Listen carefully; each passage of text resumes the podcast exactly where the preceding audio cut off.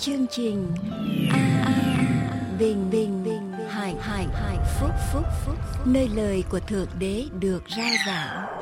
Vì nhân loại sống, chẳng phải chỉ nhờ vật chất mà thôi, mà còn nhờ mọi lời phán ra từ miệng thượng đế toàn năng.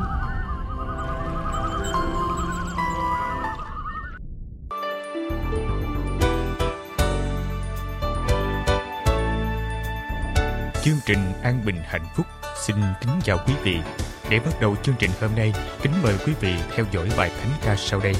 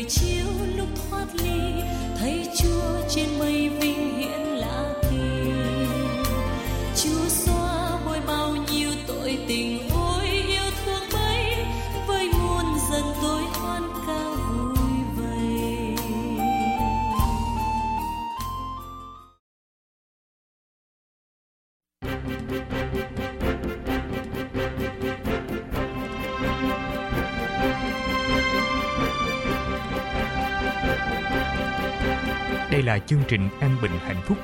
Để tiếp tục chương trình hôm nay, xin kính mời quý vị theo dõi phần giảng luận qua mục sư Dương Quốc Tùng.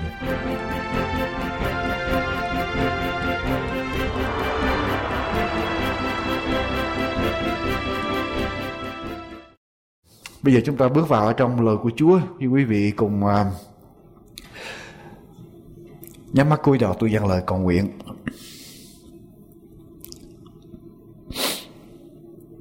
Cái lại Chúa là Đức Chúa Trời toàn năng của chúng con. Chúng con cùng nhau lắng nghe lời của Ngài. Chúng con cầu xin Thánh linh của Chúa soi sáng, hướng dẫn với chúng con và nói chuyện với chúng con mỗi người. Phán dạy chúng con mỗi người.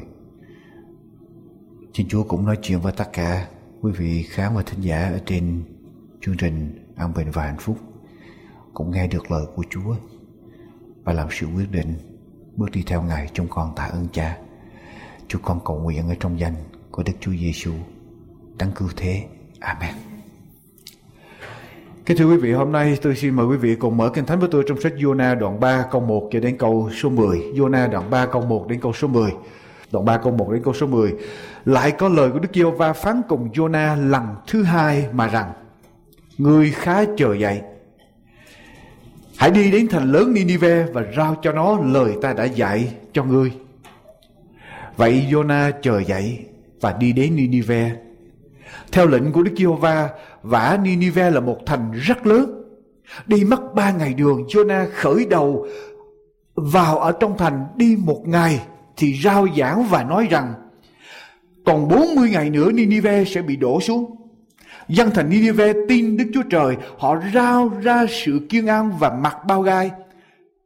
Từ những người rất lớn ở trong đám họ cho đến những người, những kẻ rất nhỏ. Tin ấy đồn đến vua Ninive. Vua đứng dậy khỏi ngai, lột áo bào mình ra, quấn bao gai và ngồi ở trong tro. Đoạn vua truyền lệnh này ra trong thành Ninive như lời như là lời dụ của vua cùng các kẻ tôn trưởng. Không luận người ta hay thú vật, không luận bầy bò hay bầy chiên, đều chớ nếm chi hết, không được để cho nó ăn, cũng không uống nước. Nhưng người ta và thú vật đều phải quấn bao gai. Mọi người khá ra sức kêu cùng Đức Chúa Trời, phải ai nấy khá bỏ đường lối xấu của mình và việc hung dữ của tay mình. Ai biết rằng hoặc Đức Chúa Trời sẽ không xây lại và ăn năn xây khỏi cơn nóng giận của mình hầu cho chúng ta khỏi chết hay sao? Bây giờ Đức Chúa Trời thấy việc họ làm đều đã xây bỏ đường lối xấu của mình. Đức Chúa Trời bằng ăn năn tai họa mà Ngài đã, đã phán sẽ làm cho họ và Ngài không làm sự đó. Thưa quý vị, hôm nay đề tài là ăn năn thật sự. Thật sự ăn năn. Có một người nữ tín hữu đến văn phòng của một sư mình và nói rằng thưa mục sư tôi chịu đủ rồi tôi không chịu thêm nổi nữa. Tôi sẽ ly dị chồng tôi. I have had enough. I'm going to divorce my husband. Người mục sư mới hỏi chồng bà có say sưa hay không? Người nữ tín hữu trả lời ồ không. Người mục, mục sư mới hỏi tiếp chồng bà có gian díu với những người đàn bà khác không? Người đàn nữ tín hữu trả lời không, lĩnh vực này thì chồng tôi rất tốt. Một sư mới hỏi tiếp, chồng bà không chịu đi làm phải không? Chồng bà hay đến bài bạc phải không? Người nữ tín hữu trả lời không, không. Điều gì, điều gì thì nói với điều này tôi bảo đảm hoàn toàn rằng chồng tôi là một người tốt ở trong lĩnh vực này. Một sư mới hỏi tiếp, chồng bà có đánh đập bà, có hành hạ bà, con cái của bà không? Người đàn bà kinh ngạc với câu hỏi đó của một sư mới trả lời làm gì có việc đó một sư, không hề có chuyện đó. Một sư mới hỏi tiếp, như vậy thì chồng bà là người đồng tính luyến ái hay là người nghiện ngập ma túy phải không? Người đàn bà la lên dĩ nhiên là không rồi một sư. Bây giờ một sư mới nói, chồng bà không đánh đập bà, chồng bà làm việc chuyên cần, chồng bà là người tốt, chồng bà không hút thuốc, chồng bà là một con người tốt đẹp Bây giờ tôi khuyên bà điều này. Cẩn thận trước khi bà ly dị chồng bà. Tôi biết rằng có cả hàng trăm người đàn bà cô đơn khác đang sẵn sàng đi theo ông nếu mà bà ly dị. Chồng bà là họ sẽ đi theo chồng bà ngay lập tức.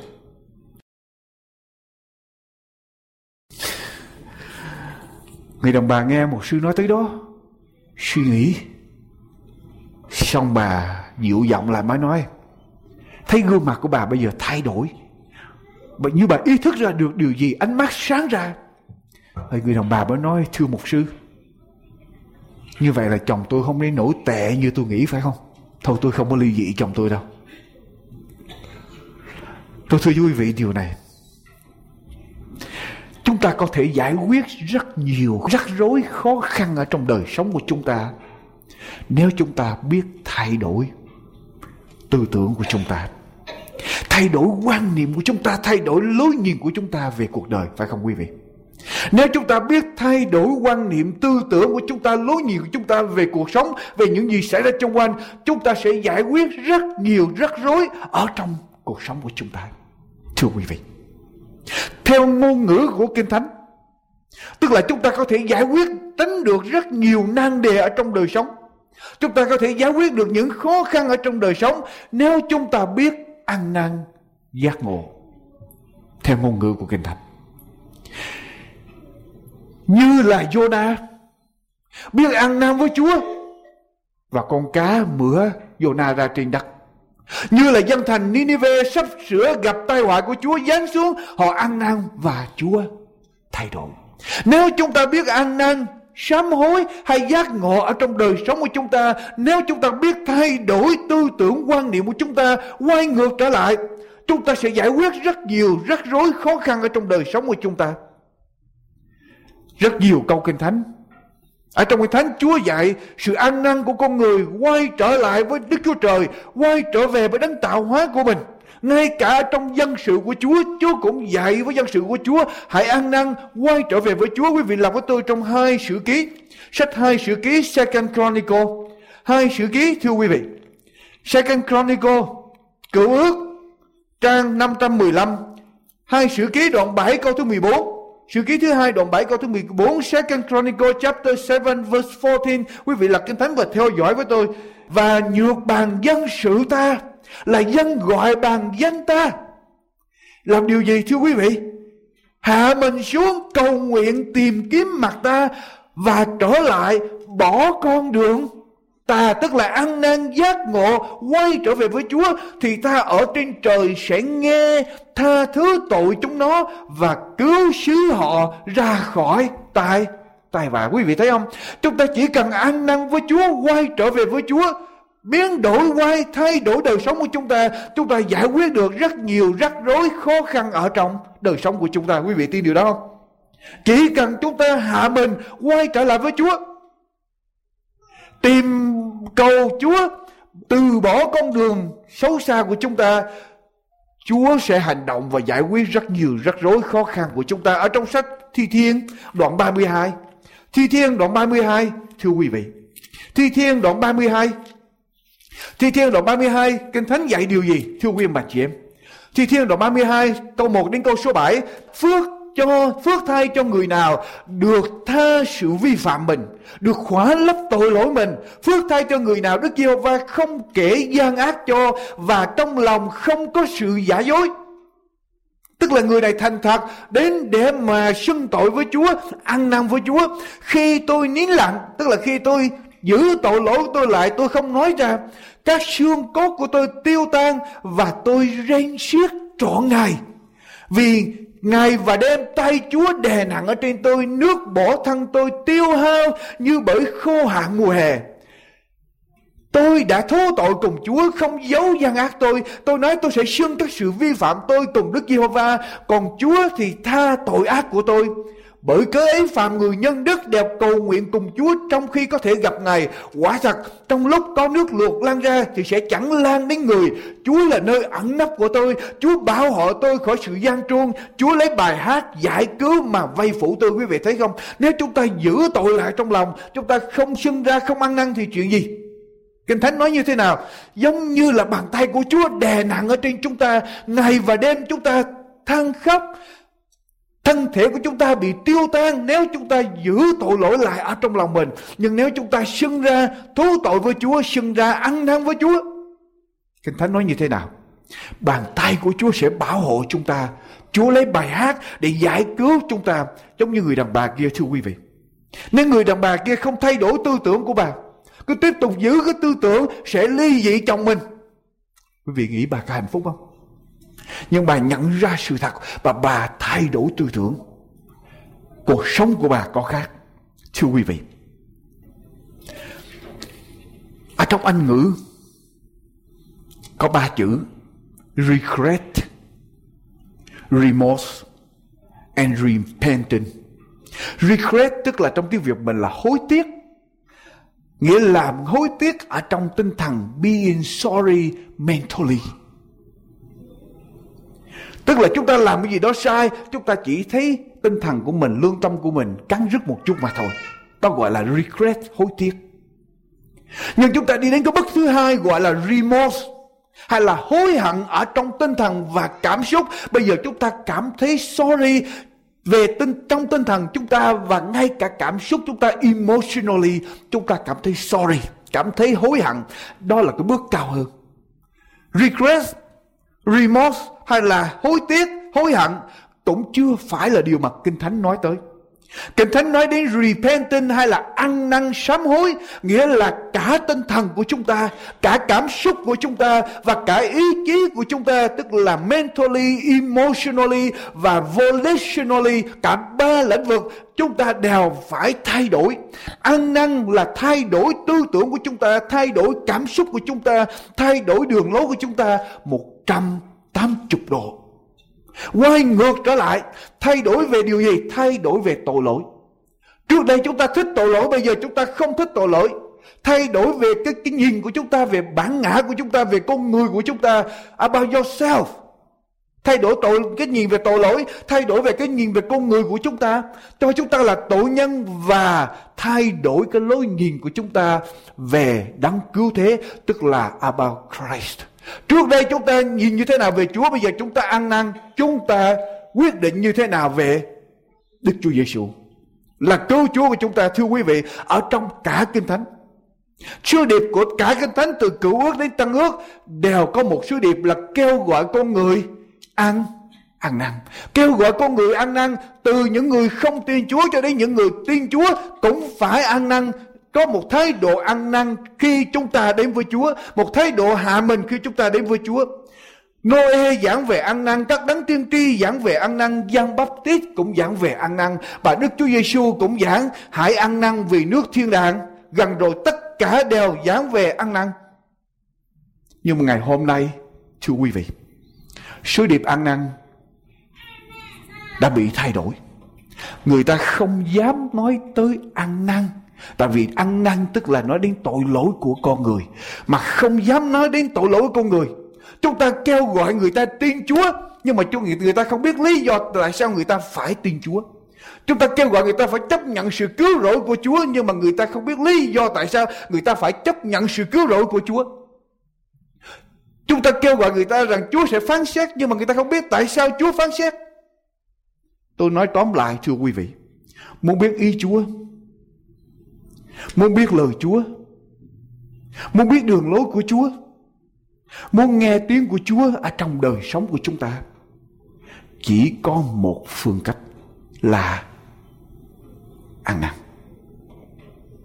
Chỉ có một phương cách là ăn năn. Quý vị làm với tôi một câu kinh thánh nữa. Ở trong sách Luca, Đoạn 15 Thưa quý vị, Luca đoạn 15 câu số 7 Ta nói cùng các ngươi ở trên trời cũng như vậy sẽ vui mừng cho một kẻ có tội ăn năn hơn là 99 kẻ công bình không cần phải ăn năn. Quý vị có biết vậy không? Một người có tội ăn năn cả thiên đàng vui mừng hơn là 99 người công bình mà không cần ăn năn hai người vào ở trong đền thờ thờ phượng Chúa. Một người là người thâu thuế ăn năn trước mặt Chúa và người đó được xưng công bình trong khi một người kia vui mừng với đạo đức của mình và bị Chúa từ từ chối. Ăn năn là cái sứ điệp mà thiên đàng cần, quý vị. Đó là điều mà thiên đàng quý nhất một ngày kia, có một vị thiên sứ bị phạm tội. Và cầu xin Đức Chúa Trời tha thứ cho tội lỗi của mình. Đức Chúa Trời mới phán với thiên sứ đó như thế này. Ta sẽ không hình phạt nhà ngươi. Tuy nhiên, để cho để để để chuộc tội ngươi. Ngươi phải đi xuống ở dưới trần giới, tìm một cái điều gì đó quý nhất ở dưới trần gian, đem về thiên đàng để chuộc tội. Thiên sứ mới đi xuống ở dưới thế gian. Đi tìm cái điều gì đó mà quý báu nhất để đem về thiên đàng để chuộc tội lỗi của mình.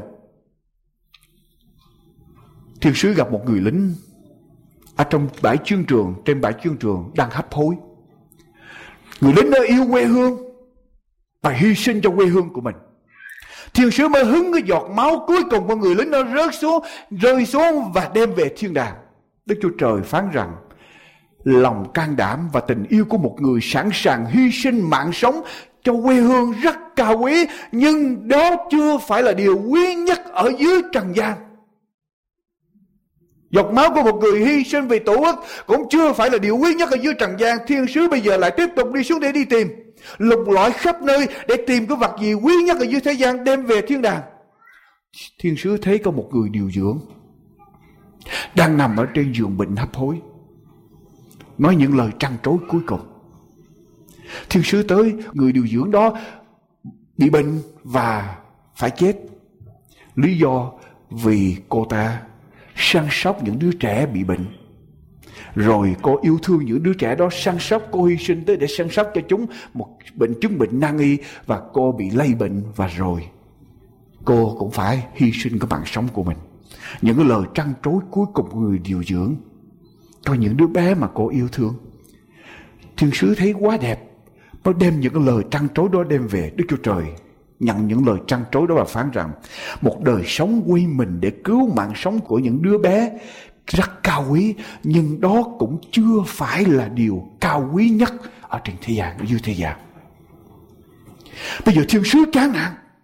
Thiên sứ mới trở lại trần gian đi khắp nơi để tìm cho được cái điều quý nhất để đem về thiên đàng.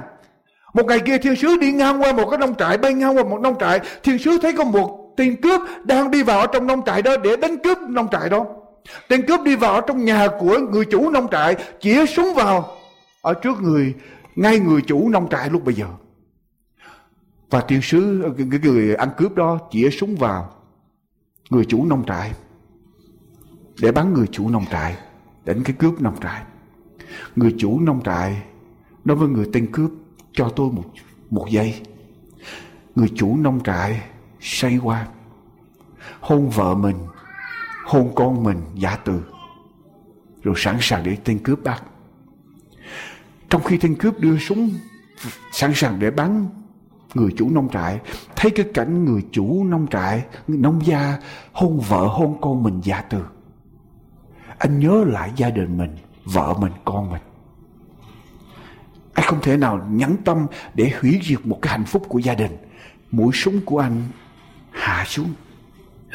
Anh xoay qua, Nước mắt của anh rơi xuống và anh bước ra khỏi nông trại. Thiên sứ bây giờ tới mới hứng cái giọt nước mắt đó thưa quý vị. Đem về trời và Đức Chúa Trời phán. Không có một điều gì quý hơn là giọt nước mắt ăn ăn năn. Giọt nước mắt của sự ăn năn là giọt là điều quý nhất ở dưới trần gian. Và Đức Chúa Trời tuyên bố thiên sứ được Thưa quý vị, cả thiên đàng đi tìm sự ăn năn sám hối của con người.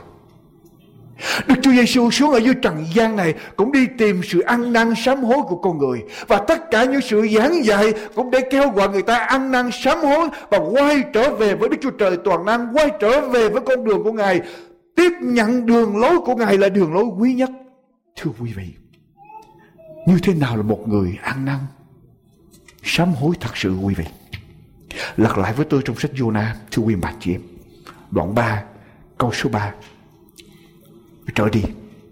Như thế nào là một người ăn năn sám hối thật sự? Vậy Jonah chờ dậy. Khi Đức Chúa Trời khi, khi Jonah được con cá nhả ra lên trên bờ sau khi Jonah trốn chạy Chúa không vâng theo lời của Chúa muốn đi theo đường riêng của mình bị rơi vào bụng cá và Jonah đau khổ trong bụng cá ba ngày. Ở trong bụng cá, Jonah cầu nguyện với Chúa, ăn năn sám hối và Chúa cho con cá mửa Jonah ra ở trên đất.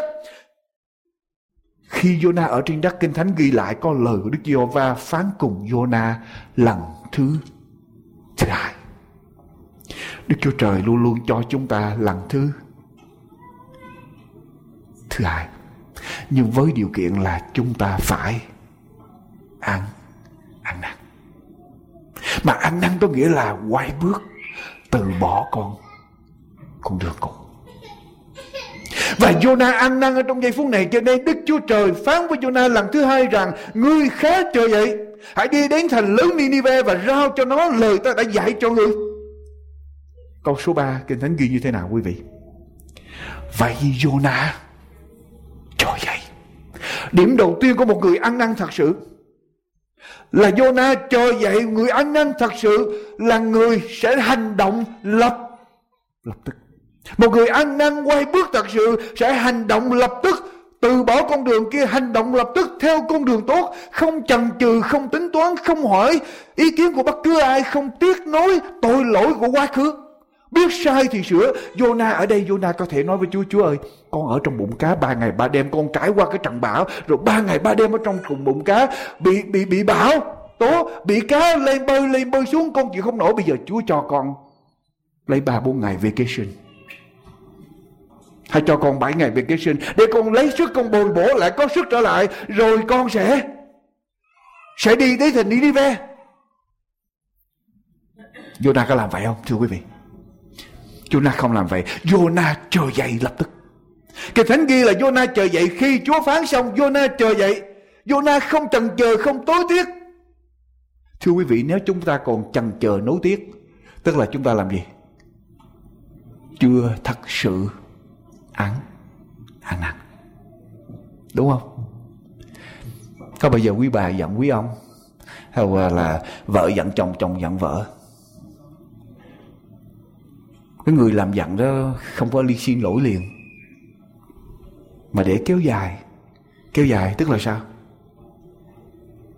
kéo dài là còn cứng lòng chưa có ăn năn thật thật sự Jonah chờ dậy lập tức Thưa quý vị, ăn năn lập tức. Cái người ăn năn thật sự là cái người lập tức hành động. Không chần chừ. Cái điểm thứ hai, Jonah làm gì? Và đi đến Ni Ni Phè.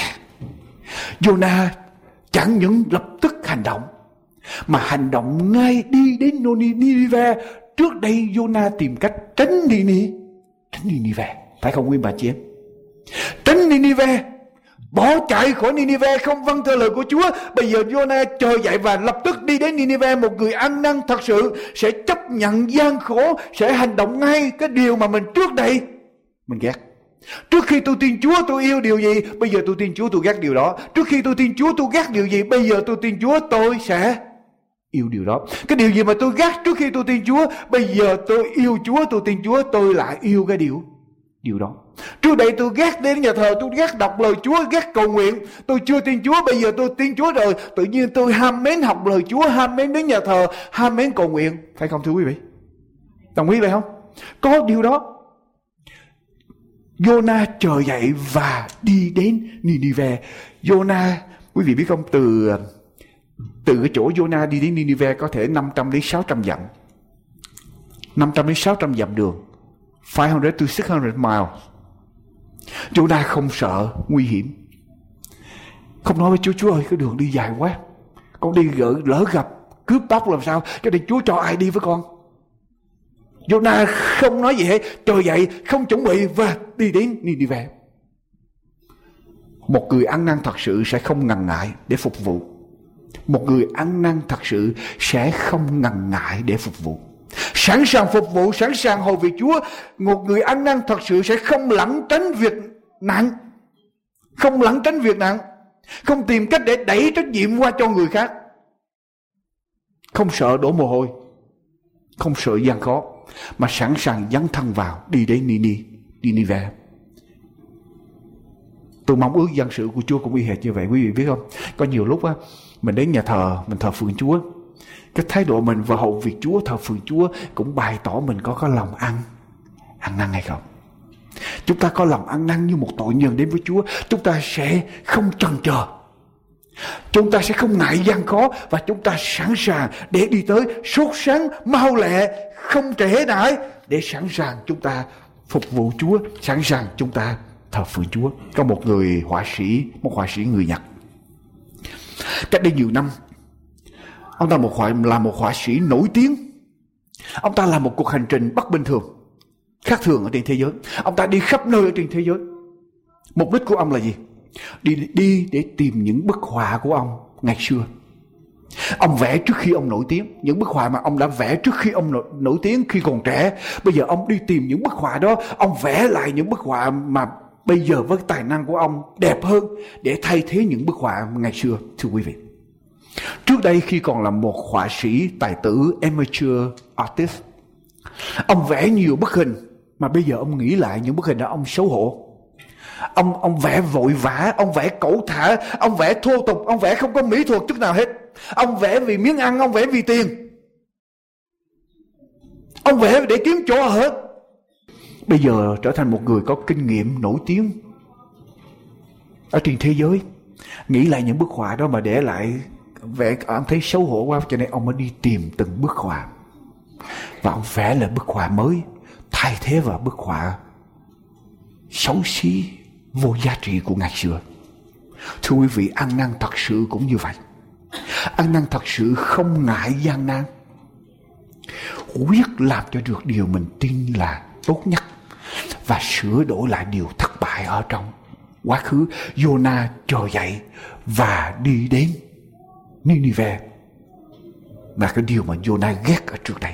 Jonah làm gì nữa quý vị? Câu kế tiếp là gì? Đi đến Nineveh rồi gì nữa? Điều thứ ba, một người ăn năn thật sự có theo lệnh của Đức Giê Hô Va. Một người ăn năn thật sự không phải chỉ hành động lập tức, không phải không không phải chỉ không quản ngại gian khó không, mà người đó còn phải biết hành động theo lời của của Chúa. Một người ăn năn thật sự phải biết hành động theo lời của Chúa trên thánh là thước đo để đánh giá trị của lòng ăn năn của một người. Đánh giá trị lời nói của một người. Thưa quý vị ngày hôm nay chúng ta đánh giá trị một người Dựa ở trên những gì chúng ta thích về người đó Dựa ở trên lời nói Dựa ở trên sự đẹp mắt Vui tai Dựa ở trên vật chất áo quần Tất cả những gì mà người đó có. Nhưng thưa quý vị Điều đó không phải là điều mà Chúa đi tìm. Chúa không đánh giá trị một con người Ở trên, ở bề ngoài. Chúa không đánh giá trị một con người Bởi lời nói, bởi vật chất Bởi những bộ áo quần đắt tiền bởi những chiếc xe đắt tiền mà Chúa đánh giá trị một con người bằng cái hành động của người đó dựa ở trên lời của Chúa. Một người ăn năn thật sự sẽ sống bằng lời của Chúa, vâng theo lệnh của Đức Giê-hô-va thưa quý bà chị em, anh chị em. Ăn năn và làm việc lành không cũng chưa đủ thưa quý vị. Chúng ta nói rằng tôi ăn năn tôi làm việc lành. Điều đó chưa đủ với Kinh Thánh. Ăn năn làm việc lành và việc lành đó là việc lành theo ý con người hay là việc lành theo lời của của Chúa. Theo Kinh Thánh, theo lệnh của Đức Giê-hô-va, chúng ta ăn năn.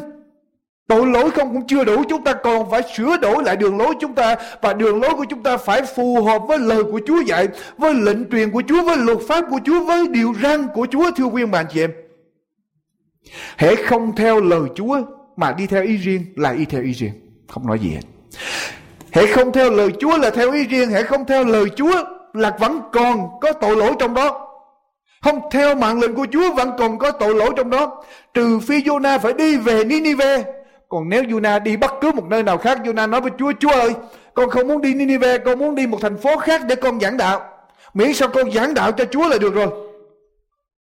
Đối, đối với Chúa điều đó cũng chưa phải là ăn năn. Ăn năn là quay bước và làm đúng lại cái điều mà chúng ta tránh, chúng ta thất bại trước đây và làm theo lời của Chúa dạy. Nếu chúng ta ăn năn mà chúng ta còn làm theo ý riêng của chúng ta chưa phải ăn năn. Có một tù nhân phạm tội giết người và bị kết án tử hình. Nhưng người em của tù nhân đó là một người có công rất lớn với lại tiểu bang. Một tiểu bang ở tại nước Mỹ này. Người em mới đến với vị thống đốc của tiểu bang xin ăn xá cho anh của mình. Và vị thống đốc của tiểu bang đồng ý ăn xá cho người anh sẽ bị xử tử hình. Người em mới cầm cái lệnh ăn xá bỏ trong túi. Đi tới gặp anh mình ở trong tù. Người em gặp anh và hỏi anh rằng anh có ăn năn hối hận với hành động của anh không? Trước khi người em đưa cái lệnh ân xá ra cho người anh Người anh trả lời, anh ăn năn rất nhiều. Anh biết tội lỗi của anh. Người em mới hỏi người anh rằng, như vậy bây giờ nếu anh được tha ra khỏi tù, điều đầu tiên mà anh làm sẽ là gì? Anh sẽ làm điều gì? Điều đầu tiên, Người anh trả lời, Điều đầu tiên mà anh sẽ làm là anh sẽ đi tìm người thẩm phán đã kết tội anh Và thủ tiêu ông đó rồi sau đó anh sẽ đi tìm nhân chứng đã, Nhân chứng chính đã tố cáo anh Để thủ tiêu luôn người nhân chứng đó, Để trả thù. Đó có phải ăn năn không quý vị? No. Đó không phải ăn năn. Ăn năn là trồi dậy. Ăn năn là quay trở lại, Đi trở về đi đi về Và ăn năn làm theo lời của của Chúa. Nhưng mà có điều thứ tư nữa quý vị. Điều thứ tư nữa. Quý vị lật lại, tôi sách Jonah điều thứ tư nữa. Trong một người ăn năn thật nữa, câu số bốn trở đi Jonah khởi đầu vào ở trong thành đi một ngày, Thì rao giảng và nói rằng Còn 40 ngày nữa Nineveh sẽ bị đổ xuống. 40 ngày nữa thành Nineveh sẽ sụp đổ. Quý mặt chị em, Chúng ta nghe đọc tới đây, Chúng ta không biết được cái khó khăn của Jonah Jonah đi vào Nineveh mà nói rằng trong 40 ngày nữa Nineveh sẽ sụp đổ. Cũng giống như ngày hôm nay mà quý vị biểu tôi đi qua một cái thành phố của một người độc tài nào, đi qua thành phố của Bắc Hàn, Bình Nhưỡng và nói rằng 40 ngày nữa Chúa sẽ phán xét thủ đô của Bắc Hàn. Quý vị phải tưởng tượng sự khó khăn của Jonah như vậy. Nineveh là một thành phố lớn ở trong thời thượng cổ. 350 dặm vuông, rộng còn hơn từ ở dưới Los Angeles đi về đây 350 dặm vuông, có khoảng 600 ngàn cho đến 1 triệu dân số và có khoảng trên 120 ngàn trẻ em, có nhiều lâu đài dinh thự. Tường thành Nineveh cao tới 100 feet hay 33 thước và rộng ở trên mặt thành đủ rộng để ba một con ngựa chiếc xe có ba con ngựa kéo chạy ở trên mặt thành. Tại Nineveh có những thư viện thời cổ mà chứa trên 16 ngàn tảng gạch bằng sách clay tablets của thư viện. Quý vị phải biết rất là quý. Không có trong thời cổ có nhiều gia súc nuôi ở trong thành, có ruộng vườn cò bay thẳng cánh. Nói một cách khác Nineveh chuẩn bị để nếu bị quân thù bao vây Nineveh có thể tồn tại, đứng vững được, Không cần sự tiếp tế ở bên ngoài. Ở trong Nineveh có đủ hết dân Nineveh hãnh diện Với tất cả những gì họ có, Học thức địa vị, Giàu có, quân sự, họ có đủ hết. Nhưng mà Nineveh cũng vô cùng giả man. Vô cùng giả man. Khi mà Nineveh bắt được quân thù Nineveh chặt đầu người. Chặt đầu người trở thành cái kim tự tháp và làm chung quanh đường đánh dấu cái đường tiến quân của quân thành Ninive. Con trai con gái bị thiêu sống, đốt sống. Đàn ông thì bị cột sắt đóng xuyên ra và đứng sắp hàng. Như vậy cột sắt đâm xuyên qua. Bịt mắt bịt tai đây đây roi dao quất vào trong da thịt. Hay bị cắt tay cắt chân cắt mũi cắt lỗ tai. Từng từng hàng hàng hàng hàng lớp lớp tù nhân như vậy Ninive vô cùng dã man. Từng đoàn tù nhân bị dây sắt sỏ, sỏ xuyên qua mũi kéo lê đi để chứng tỏ sức mạnh của Ninive Và tưởng tượng quý vị chỉ có một người, một giọng nói đi vào trong một cái thành giả man như vậy. Đi lên đi xuống ở trong thành và giảng rằng Đức Chúa Trời sẽ phán xét thành phố này. Quý vị tưởng tượng như thế nào? Giảng rằng Đức Chúa Trời sẽ phán xét thành phố này trong khi đó là một cái thành giả man. Quý vị tưởng tượng Ninive sẽ phản ứng như thế nào? Nếu tôi là Jonah, tôi sẽ nói với Ninive, tin Chúa đi, quý vị phải tin Chúa mau lên. Tin Chúa đi. Nhưng tôi sẽ không nói Đức Chúa Trời sẽ phán xét trong 40 ngày. Có thể tôi sẽ làm vậy. Tại vì tôi sợ nói nói mạnh quá thì họ sẽ bắt mình, sẽ giết mình. Maybe. Tôi chưa biết có thể tôi làm như vậy. Nhưng Jonah trung thành với lại sứ điệp của Chúa.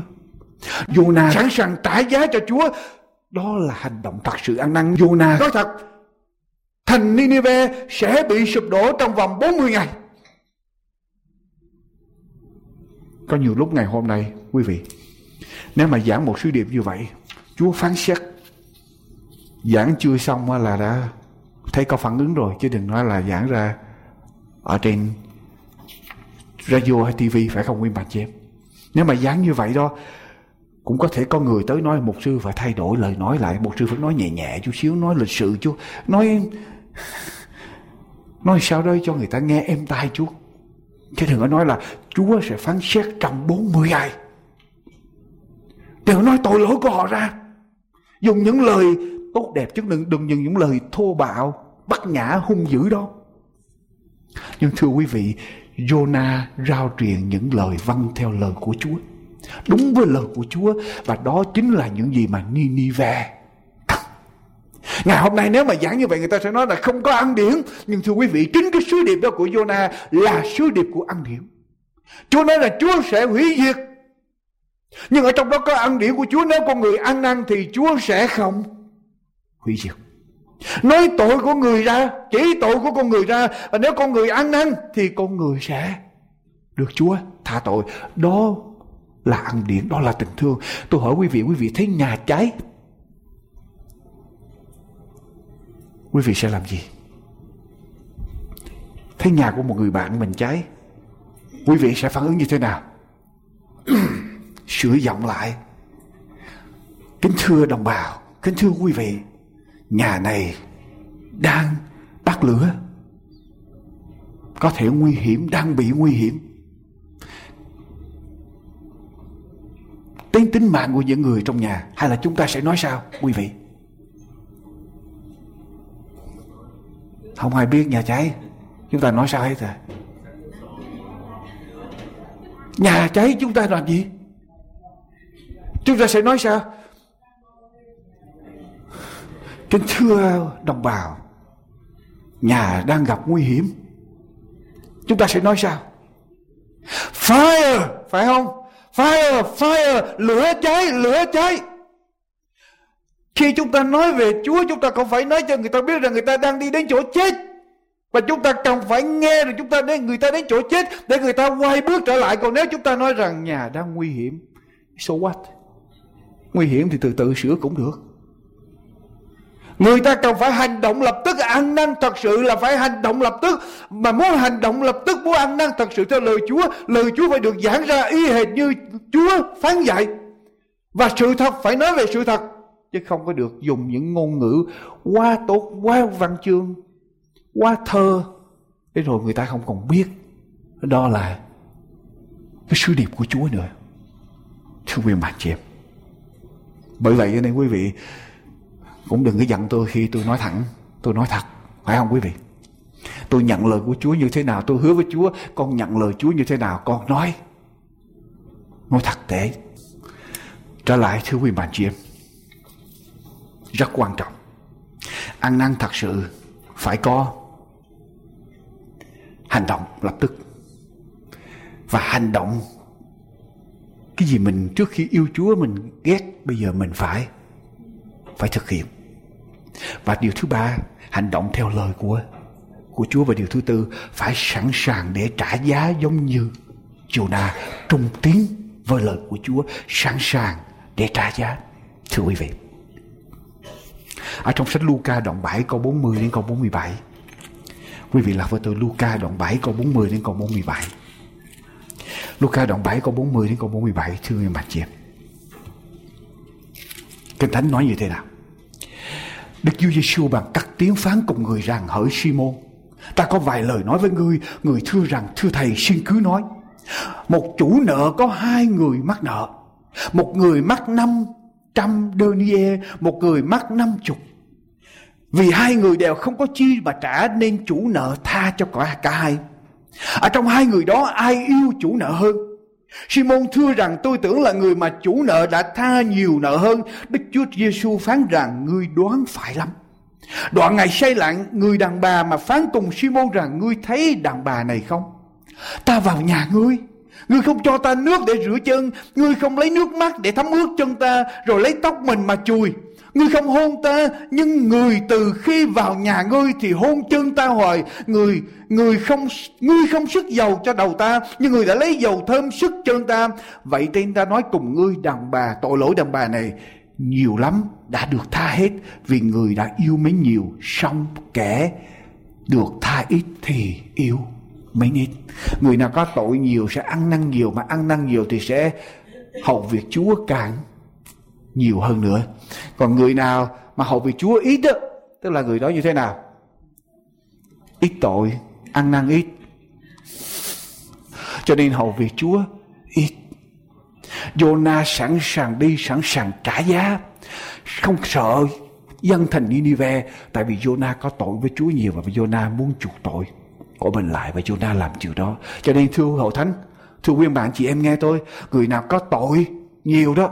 Được Chúa tha tội nhiều, ăn năn nhiều, Chúa tha nhiều thì người đó sẽ hầu việc Chúa nhiều.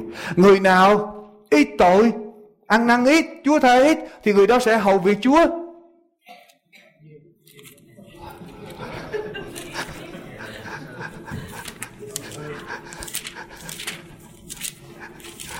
Quý vị đọc với tôi một câu kinh thánh nữa trong sách ECGN đoạn 33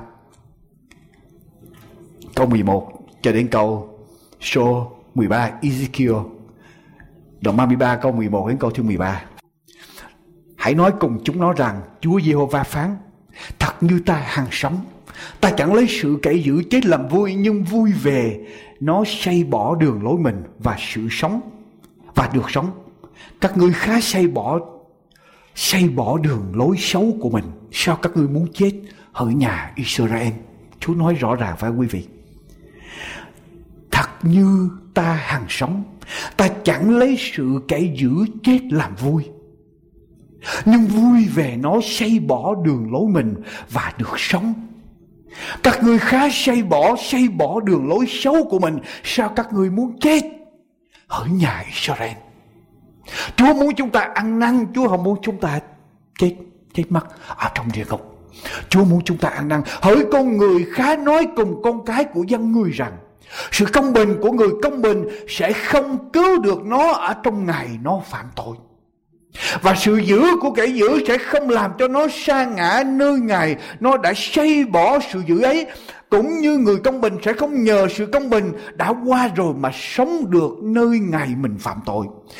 Dầu mà ta có nói với người công bình rằng chắc nó sẽ sống, Nếu nó cậy sự công bình mình mà phạm tội Thì sẽ không nhớ đến một việc công bình nào của nó nữa Nhưng nó sẽ chết ở trong sự gian ác mình đã phạm Quý vị, Chúa nói, chúng ta hầu việc Chúa bao nhiêu đi nữa, ăn năn bao nhiêu trong quá khứ nữa.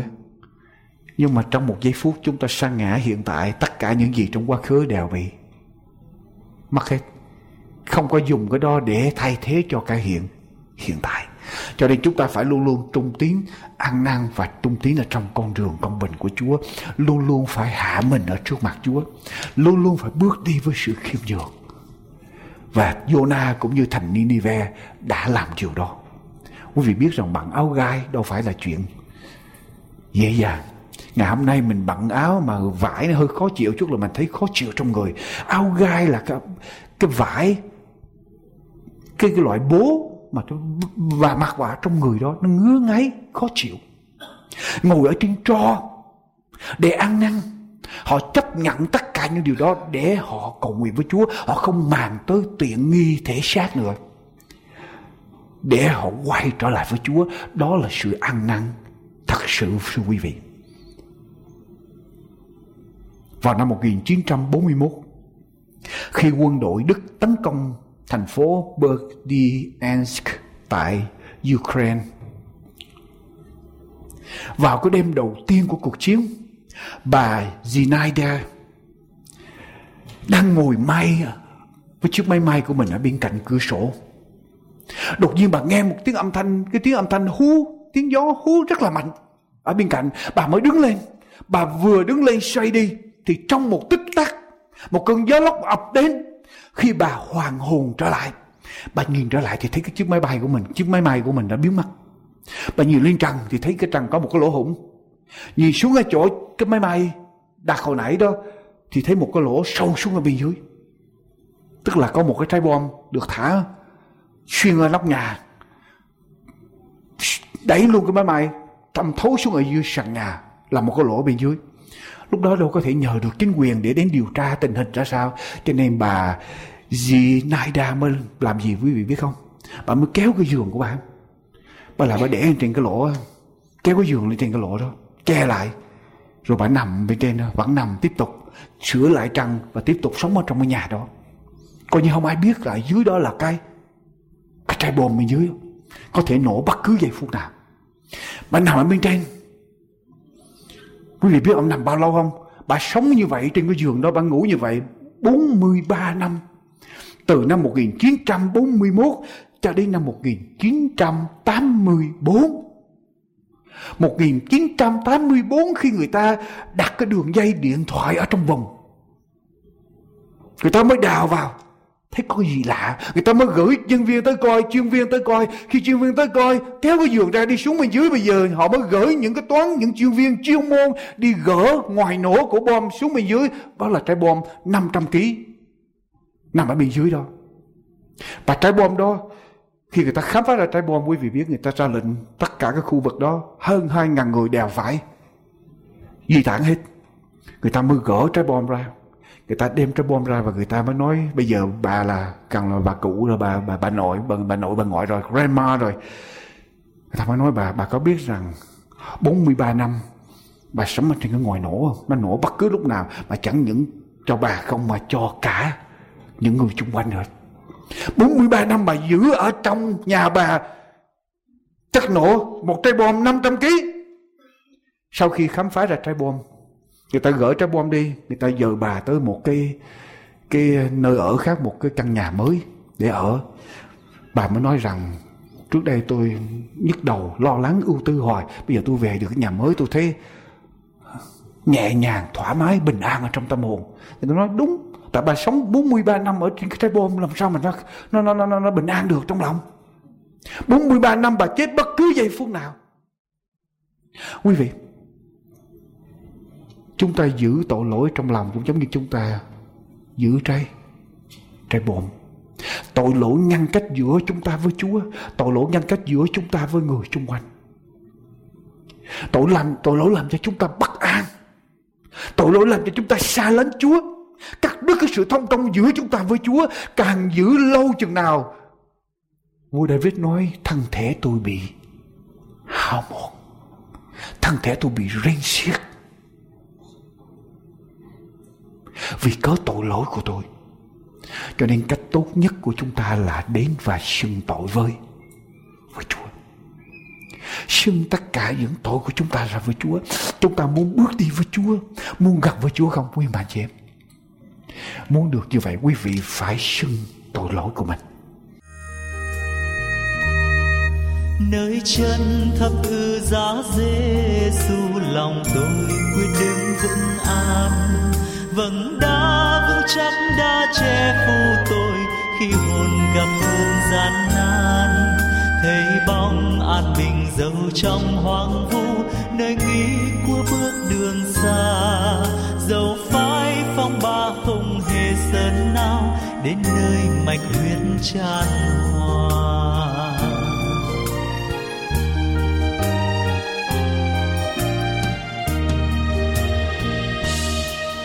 Tôi treo trên thánh giá xưa. Dòng huyết phát xuân nơi hồng Giêsu rửa sạch mọi cơn say xưa bỗng thấy đau lòng giọt lệ tuôn rơi, ôi Chúa đã chết vì ai? Vì lỗi của tôi nên ngài bị treo để tôi được sống bên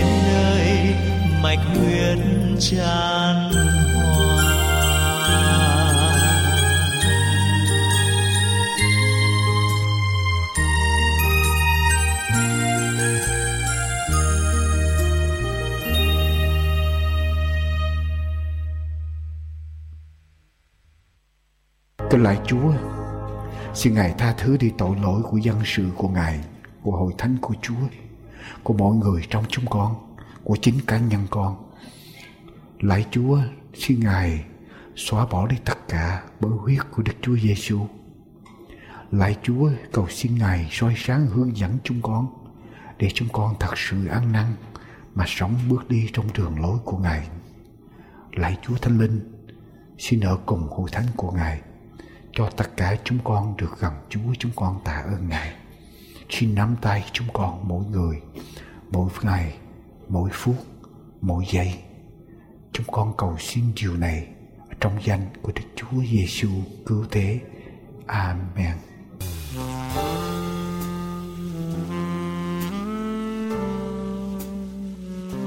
Xin chân thành cảm tạ quý vị đã theo dõi chương trình hôm nay. Ước nguyện của An Bình Hạnh Phúc là đem đến quý vị sư điệp cứu rỗi của Đức Chúa Trời và lời kinh thánh không hề sửa đổi. Xin quý vị vui lòng liên lạc đến chúng tôi qua điện thoại số 1888 901 4747 1888 901 4747 hay qua địa chỉ mạng toàn cầu anbinhhạnhphúc.com anbinhhạnhphúc.com Giờ đây chúng tôi xin kính chào tạm biệt. Nguyện cầu Thượng Đế Toàn Năng ban ơn lành trên quý vị và gia quyến, và xin hẹn tái ngộ cùng quý vị trong chương trình lần tới.